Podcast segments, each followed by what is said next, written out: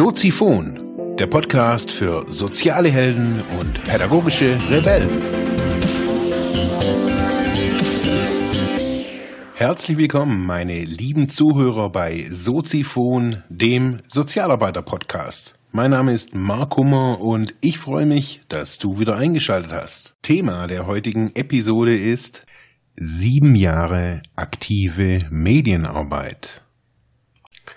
Ja, liebe Zuhörerinnen und Zuhörer da draußen im Internet, heute geht's um aktive Medienarbeit und ein, ja, kleines Review über doch fast sieben Jahre, in dem ich in diesem Bereich tätig bin. Vorab möchte ich natürlich sagen, oder natürlich möchte ich sagen, dass die Episode auf Wunsch, auf Anraten, auf eine Idee, auf einem Impuls von Christian Müller entstanden ist. Er verwendet diese Episode auch bei sich in seinem Podcast. Fand ich eine clevere Geschichte, da ich, äh, und noch besser fand ich, da ich das Thema sowieso bei mir auf der äh, Liste hatte der Themen, die ich produzieren wollte. Von dem her hat sich das wirklich super geschickt angeboten. Ja, seit sieben Jahren bin ich in diesem Bereich tätig, Medien, aktive Medienarbeit, Medienpädagogik. Der Christian hat mich gebeten, mal so ein, ja, vielleicht mal so ein, das zu rekapitulieren. Und das war gar nicht mal so einfach, weil ich hab, musste erstmal so einen alten Lebenslauf da rauskramen. Da, ich wusste, da habe ich das nämlich alles mal aufgeschrieben, was ich überhaupt schon alles in der Richtung gemacht hatte. Nun, aktive Medienarbeit, muss man vielleicht kurz vorher sagen, ist ein Element, eine wesentliche Säule der Medienpädagogik. Aktive Medienarbeit ist quasi das, was die meisten so unter Medienpädagogik auch verstehen und auch sehen und auch selber für sich auch schon erlebt haben. Das sind dann diese Projekte, wenn irgendeiner in die Schule kommt und dann mit, den, mit der Klasse ein Filmprojekt macht oder ein, Buch, ein Buchprojekt oder was auch immer für ein Pro Projekt. Ich mache immer wieder Film- und Audioprojekte, also so Podcast-Projekte.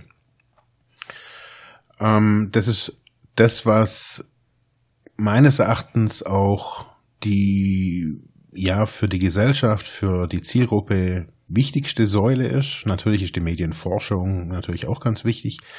Aber aktive Medienarbeit ist einfach mehr wie jetzt zum Beispiel Podcasten und der Welt irgendwas mitteilen, sondern aktive Medienarbeit, zum Beispiel jetzt im Bereich Kinder und Jugend, da geht es nicht immer irgendwie jetzt zum Beispiel darum, einen perfekten Film zu produzieren, sondern das Handling äh, mit Kameras, drumherum, das Treffen, wie langwierig das manchmal auch ist, bis so ein fertiger Trailer oder sowas entstanden ist, was es dafür braucht, was es lizenzrechtlich manchmal auch für Umdenken äh, braucht.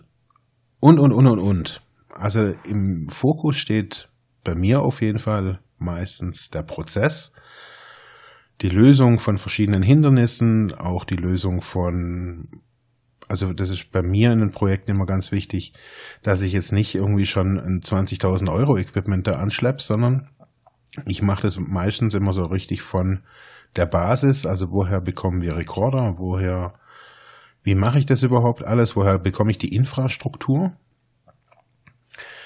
Ja, ich bin da reingewachsen in diesen Bereich auch übers Tun. Ich habe damals in im Jugendzentrum Molke in Friedrichshafen mein Praktikum gemacht. Das war ein Jahr vor Praktikum quasi. Und da haben wir ein Internetradio gestartet. Das war so für mich so das erste Medienprojekt, das zu planen war und auch so ein bisschen teilweise habe ich das ja auch geleitet. Ähm, Medienprojekte haben meistens so das, was die Eigenschaft von allgemein von Projekten, dass sie einen klar definierten Anfang haben und auch ein klar definiertes Ende haben. Das ist bei Projekten manchmal so oder meistens auf jeden Fall so und das ist auch was, was Gutes. Also die Projekte, die bei mir am Anfang so waren, das war, sagen wir mal, als Kleinstprojekt einen Vortrag zu halten an einem Elternabend oder so. Das war für mich ein Projekt, also ich habe dann geplant, was soll da rein, habe das mit den Leuten dann abgesprochen. Ähm, das war für mich auch schon, für mich selber war das eher aktive Medienarbeit. Ähm, ich habe dann aber so gemerkt, dass so rein dieses Vortragsformat oftmals, das haben mir die Leute dann so, so zurückgemeldet, da waren schon neue Infos dabei, aber sie haben halt nicht wirklich auch was zum Anfassen gehabt. Und dann waren für mich so die ersten Projekte waren, da habe ich so Chat-Projekte gemacht für auch für Eltern und für Lehrer, Sozialarbeiter, die da quasi in einem ja für mich geschützten Rahmen oder halt für die Teilnehmer geschützten Rahmen äh, unter Anleitung chatten konnten und sich da einfach auch mal in neue Welten begeben und neue Identitäten annehmen. Ähm, wir haben da verschiedene definierte Chats irgendwie gehabt. Das waren Kinder und Jugend, das war aber auch Erotik. Die sollten dann auch mit so einem gewissen, mit so einem kleinen Fragenkatalog da durchgehen. Das habe ich ein paar Jahre gemacht. Das war für mich wirklich eine spannende Geschichte. Das war ein äh, ein Angebot, das ich gemacht habe. Ähm, wir konnten da damals die, die Infrastruktur der Hochschule nutzen, hier die regionale, die EFA. Das war total cool. Ähm, somit hatte ich natürlich ja relativ geringe Raumkosten oder keine Raumkosten eigentlich. Ja, das ist auch immer so eine, so eine Eigenschaft von aktiver Medienarbeit. Eben die, die, die Finanzen irgendwie muss man natürlich immer ein bisschen im Blick haben ja, was habe ich bisher gemacht? Also, um es mal auf den Punkt zu bringen, ich habe eigentlich alles immer nur in Eigenregie gemacht. Ich habe seltenst Auftragsarbeiten gemacht. Oder eigentlich, ich kann mich jetzt nicht wirklich entsinnen, dass ich mal wirklich ein, eine Auftragsarbeit gemacht hätte. Projekte habe ich ganz viele gemacht und die Projekte sind natürlich auch jetzt nicht alle von mir aus meiner Feder gekommen, ich habe bei manchen mehr, bei manchen weniger, bei manchen auch gar nicht mitgearbeitet in der konzeptionellen äh, Erstellung. Jetzt zum Beispiel eines davon, wo ich eigentlich nur ein Teilaspekt gemacht habe, war ein Projekt mit der Zeppelin University T-City in Friedrichshafen, also der Telekom, der, der Oth-Göbel-Stiftung, der Pestalozzi-Schule und mir ähm, als Mediasozialvertreter. Da ging es um Projektgeneration 60 plus und Jugend. Die sollten zusammen so ein, äh, ja, ein gemeinsames Medienprojekt machen. Die haben da also erkundet, wie war Schreibmaschine, wie ist jetzt mittlerweile Beamer, Computer und so weiter. War total spannend, habe ich eben nur als ein Workshop-Führer da irgendwie äh, mitgemacht. Bei vielen anderen, also bei der ganzen Audiogeschichte, Radio, Podcast, alles, was ich da gemacht habe, habe ich ja, glaube ich, immer selber irgendwie konzipiert. Was ich auch gemacht habe, waren verschiedene Vorträge zu Cybermobbing, allgemein Internetsicherheit. Das habe ich so ein bisschen angepasst, was möchte auch, das waren meistens Schulen, die dann gesagt haben, hey, wir würden gerne einen Workshop, ein Seminar, nur einen Vortrag für die oder jenige Zielgruppe irgendwie gerne machen oder haben. Und ja, da haben wir uns meistens so ein bisschen angepasst. Also das gehört auch so in diese aktive Medienarbeit, wenn man das als Freiberufler macht, kann man ja machen. Als Freelancer durch die Gegend streifen. Was im Übrigen äh, ganz wichtig ist, dass es eben nicht keine festangestellten Leute sind. So erhöht sich auch so ein bisschen die Dynamik, also die Projekte sind ein bisschen flexibler. Ähm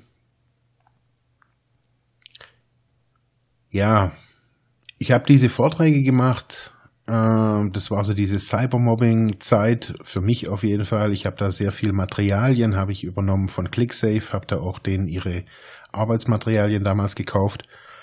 Das hat mich so in der Anfangszeit, so gerade nach dem Studium, schon auch immer wieder, hat mir das auch geholfen, so ein bisschen Sicherheit zu kriegen, was für Themen sind relevant, was für Themen, denke ich, sind relevant und was für Themen, also was möchten die Leute auch irgendwie auch hören oder wissen.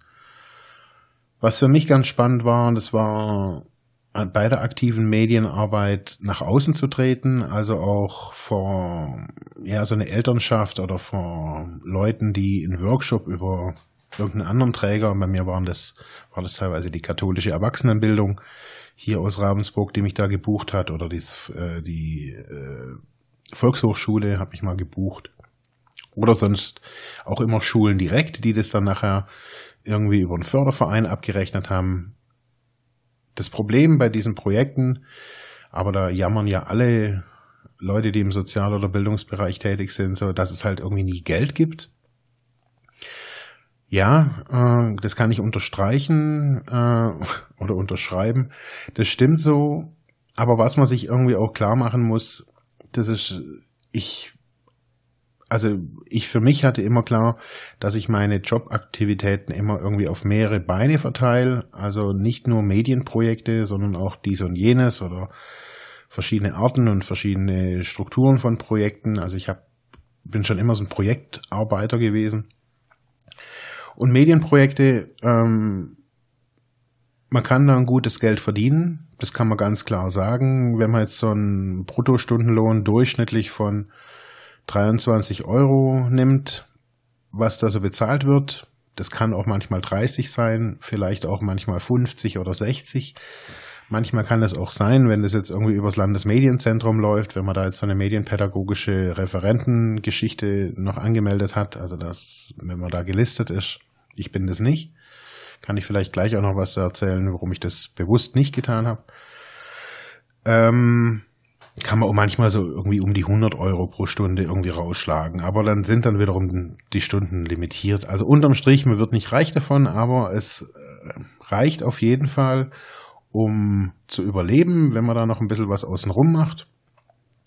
Wenn man jetzt rein nur Medienprojekte macht, aktive Medienarbeit, es ist ja ziemlich anstrengend, verschiedene Projekte zeitgleich zu koordinieren. Das muss man sich einfach bewusst, äh, das muss man im Hinterkopf haben. Aktive Medienarbeit, muss ich ganz ehrlich sagen, besonders jetzt hier in Baden-Württemberg, ist einfach Mangelware. Es braucht hier viel, viel, viel, viel mehr, meines Erachtens. Es sind so, das so in meinem, äh, das, die Sachen, so die in meinem Radar so auftauchen, sind wirklich bombastisch gut. Also ich mag nur daran erinnern, das Interview mit Michael Weiß, der ja so im Landkreis Sigmaringen da wirklich äh, ja wahnsinnige, wahnsinnig geile Arbeit macht. Ähm, ja, in ganz Deutschland gibt es solche, gibt es natürlich viele Medienpädagogen, aber ich denke mir immer wieder, bei aller Trägheit in diesem Bereich ist das ein, ein, ein wirklicher Bereich, in dem man noch ein bisschen nebenher Geld verdienen kann, äh, die auf Augenhöhe aus, auch ausgeschüttet wird. Also da muss man nicht um jeden Cent, meines Erachtens auf jeden Fall nicht um jeden Cent feilschen. Man kann allerdings auch nicht erwarten, dass man jetzt irgendwie in 45 Minuten Vorträge irgendwo macht und dann nachher zweieinhalbtausend Euro abgreift da dafür. Das ist auch nicht der Fall, aber naja, also ich hatte mal das Glück, ich habe mal einen Vortrag gehalten und da war ohne mit der Wimper zu zucken, haben die mir da 800 Euro überwiesen. Das fand ich, da war ich damals Student, das war, das weiß ich noch, das fand ich schon sehr beeindruckend für mich auch, dass auch gute Löhne oder gute Honorare da auch bezahlt werden. Wenn man ein gutes Thema hat, es geht nicht immer nur ums Geld. Also für mich hat, hat sich dieser Bereich auch rauskristallisiert, dass ich da wirklich super gerne drin arbeite in dem Medienbereich, sei es im Kommunikationsbereich oder auch im, eben im Projektbereich, jetzt auch vermehrt auch so im Hochschullehrbereich, ähm, aber auch da wieder immer wieder den Transfer zu Projekten. Also auch dieses Jahr müssen die Studenten bei mir so ein kleines Projektchen einfach machen, ob das jetzt ein Podcast ist oder ein Video oder was auch immer. Äh, das müssen die bei mir immer machen. Das finde ich, ja, da lernt man es einfach selber mal irgendwie zu tun. Ähm, ja, was gibt sonst noch zu berichten über die aktive Medienarbeit? Sieben Jahre habe ich es getan. Ich habe äh, alles Mögliche da drin für mich auch entdecken können, was für mich sich immer wieder rauskristallisiert, wer mit wem man zusammenarbeitet. Also wer ist der Träger? Also als Träger sei, äh, nur damit das jetzt vielleicht auch die Leute verstehen, was ich da meine, ein Träger ist sowas wie die Kirche, also die Caritas oder die Diakonie oder ein freier Träger wie jetzt hier am Bodensee oder in Oberschwaben, so wie die Zieglerischen Anstalten oder die Liebenau, das sind Träger, die, beaufsicht, äh, die beauftragen wiederum einen einzelnen Medienpädagogen. Die haben die ja meistens nicht irgendwie in-house. Ähm, da muss man sich wirklich angucken, mit wem er zusammenarbeitet. Das ist jetzt nach sieben Jahren wirklich mein, mein ganz klares Resümee. Ich würde vieles anders machen. Und zwar hauptsächlich in der Trägerauswahl. Damit steht und fällt alles. Das habe ich festgestellt. Ich habe, und zwar ist das unabhängig vom Budget des jeweiligen Projektes, das habe ich festgestellt.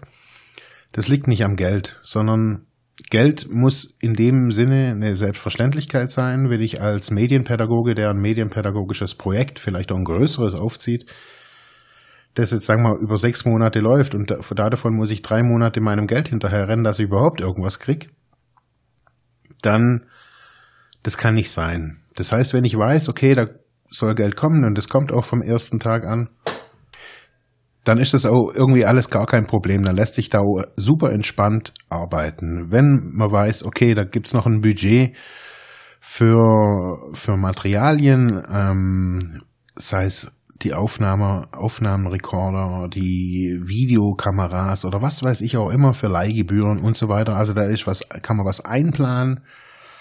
Man kann das alles auch ein bisschen auf, auf ein Beine stellen, damit es den Jugendlichen auch irgendwie Spaß macht oder den älteren Leuten, je nachdem, mit wem man da auch arbeitet.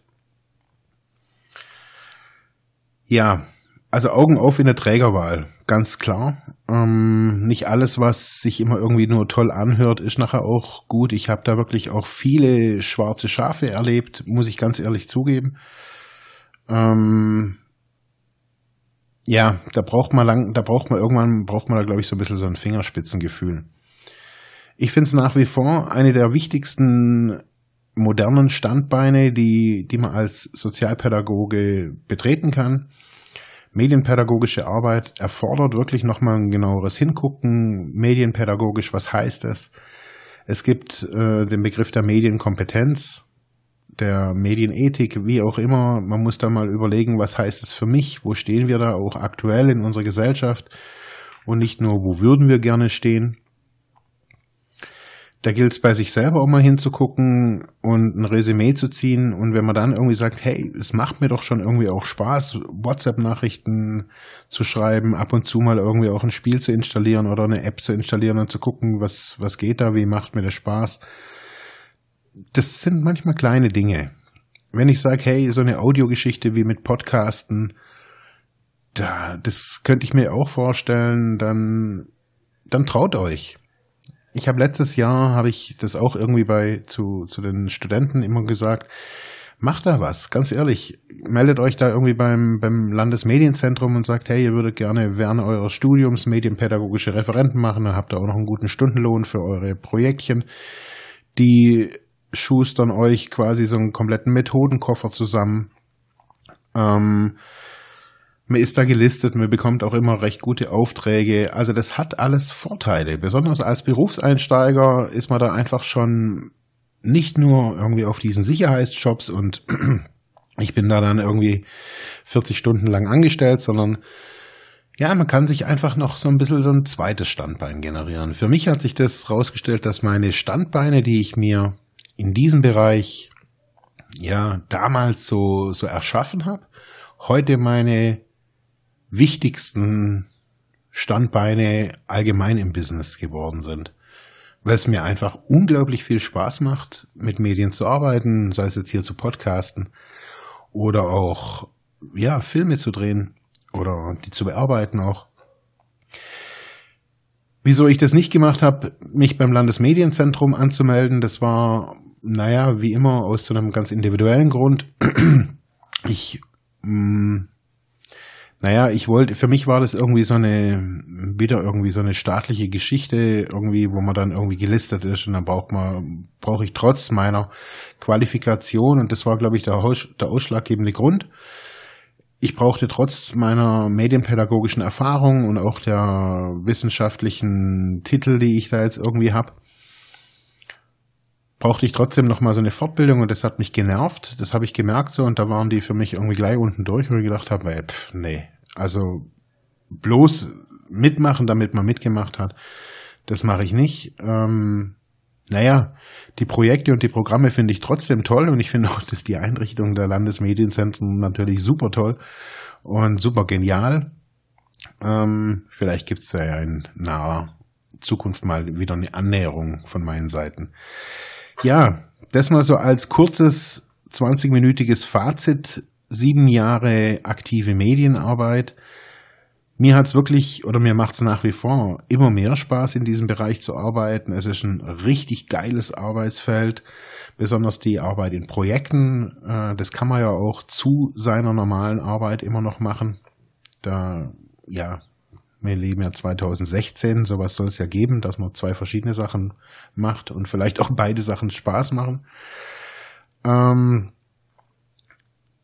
gibt Eigenheiten, besonders auch Eigenheiten der Träger, das muss man einfach auch wissen. Es gibt auch Eigenheiten in der Dokumentation der Arbeit, es gibt Eigenheiten in der Beantragung der Projekte, es gibt unterschiedliche Finanzierungen, auch Finanzierungsarten. Das muss man alles wissen, da muss man sich manchmal ein bisschen reinfuchsen, aber wenn ich ganz ehrlich bin, das meiste findet sich nicht in Büchern, sondern einfach in den Blogs oder in den, auf den Internetseiten im in, also im ganz normalen Internet, das ist kein Geheimnis. Leute schreiben darüber, was sind die Probleme, was sind die Hindernisse, was macht ihnen Spaß. Und wenn es nirgendwo steht, kann man uns alle, glaube ich, auch irgendwie, da spreche ich mal so für alle Medienpädagogen, auch ganz ordinär ansprechen. Also bei mir funktioniert's. Wenn ihr eine Frage habt, ich habe noch nie eine E-Mail, glaube ich, bewusst abgelehnt. Äh, man kann mir immer schreiben, man kann mir hier anrufen. Von dem her ich hoffe, ich konnte euch ein bisschen hungrig machen auf die aktive Medienarbeit. Ich finde es geil. Und wie gesagt, ein wichtiges Standbein. Danke fürs Zuhören. Ciao. Ja, das war's für heute mit diesem Thema. Ich hoffe, ich konnte dir weiterhelfen, vielleicht Denkanstöße geben oder sogar ein bisschen inspirieren. Ich würde mich freuen, wenn du Soziphon weiter unterstützt, indem du weiter zuhörst, mich auf iTunes bewertest, Kommentare schreibst oder diese Episode per PayPal oder Flatter finanziell unterstützt. Dankeschön.